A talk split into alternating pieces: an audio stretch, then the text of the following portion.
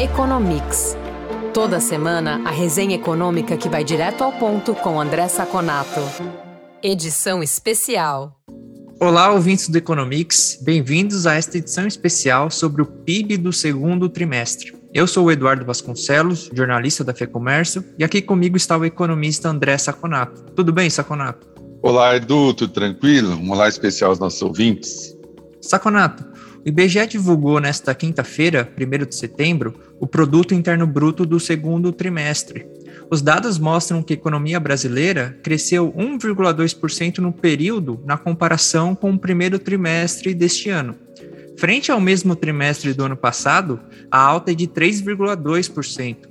Além disso, no primeiro semestre, o PIB avançou 2,5% e no acumulado de 12 meses, a economia teve expansão de 2,6%. O que você achou dos números do PIB?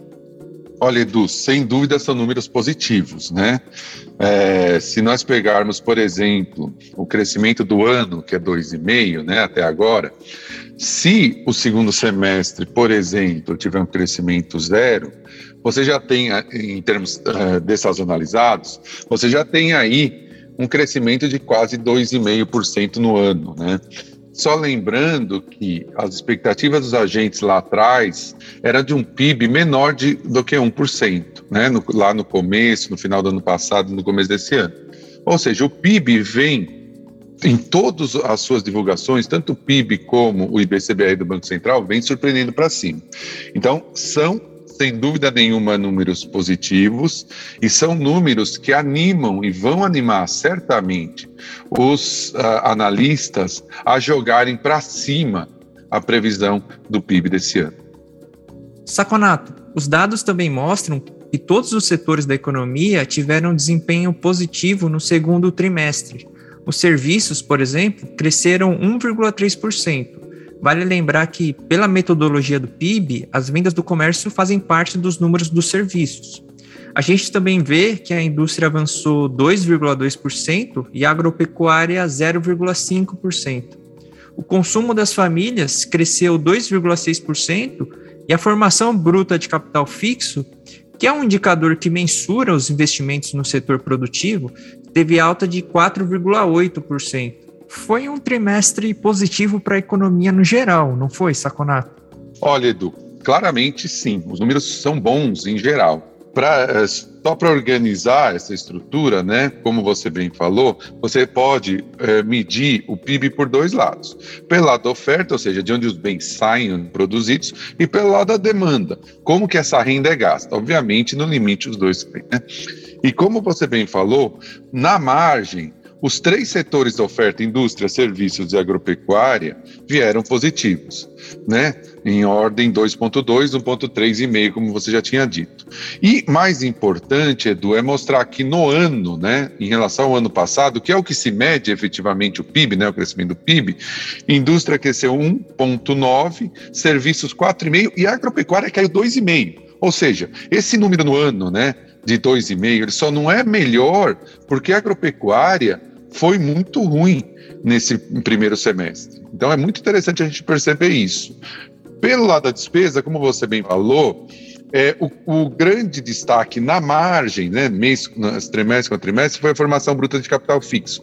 Mas no ano, se eu meço o que aconteceu nesse semestre contra o semestre do ano passado, o grande destaque é o consumo das famílias, que cresceu 5,3%. Obviamente, aqui tem alguns atenuantes, né? Já estão incluídos todos os, os saques antecipados do FGTS, do 13 terceiro, né? Nós temos uma base fraca no primeiro semestre do ano passado, porque ainda tivemos a variante Omicron fazendo com que uma boa parte de comércio e serviços ficaram fechadas, mas inegavelmente o número de 5,3 no ano é muito forte, né? E a formação bruta de capital fixo ano contra ano foi 1,5 e o consumo do governo cresceu só 0,7.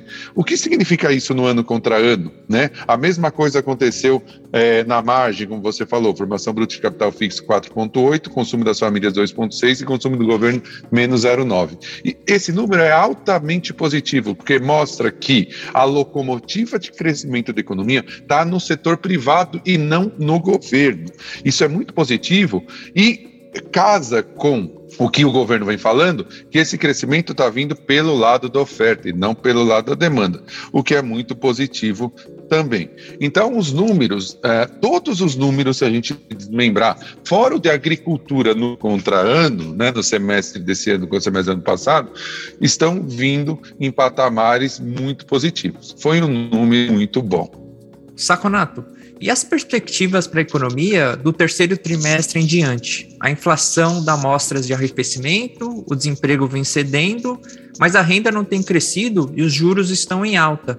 O que podemos esperar em termos de atividade econômica? Olha, Edu, vai ser um semestre mais desafiador que o primeiro, por alguns motivos que eu já, já, já mencionei, né? Você já teve uma antecipação é, do 13 terceiro, saques do FGTS, que não vão ter novamente, né? Nós vamos ter. E a base do segundo semestre do ano passado já é bem maior do que a base do primeiro semestre. De novo, lembrando que a variante Omicron é, castigou fortemente né, o comércio e os serviços do ano passado, até por isso você tem um, crescimento muito alto.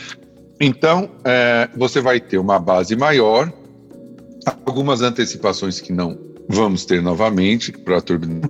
Mas, por outro lado, você vai ter o Auxílio Brasil, né, aumentando um pouquinho, e as melhor, a melhor expectativa, como você disse, de inflação e do mercado de trabalho, né? Nós estamos revisando, vendo esses números, mas a possibilidade de ser um semestre que se mantenha o que teve no, no, no segundo semestre anterior é muito alto, o que deve levar o PIB aí alguma coisa entre 2 e 2,5. Mas nós estamos revisando os números, é, voltamos com eles depois, né, revisado, mas sem dúvida, após a divulgação desse PIB, a nossa perspectiva é muito mais positiva do que era antes da divulgação. É, resumindo, números muito positivos e um número que deixa a, a, nossa, apesar já de alguma desaceleração que a gente já vem vindo, vendo em serviços, comércio e indústria, deixa uma perspectiva muito positiva para o restante do ano. Ótimo, Saconato. Obrigado pela entrevista. É isso para essa edição especial. A gente volta a se falar na próxima edição regular do Economics. Muito obrigado, Edu. Obrigado aos ouvintes que ficaram conosco até agora. E nos falamos na próxima edição do nosso podcast. Informação e análises inéditas. Mobilização empresarial. Ferramentas de negócios exclusivas tudo isso você encontra no lab.fecomércio.com.br. Acesse agora e confira.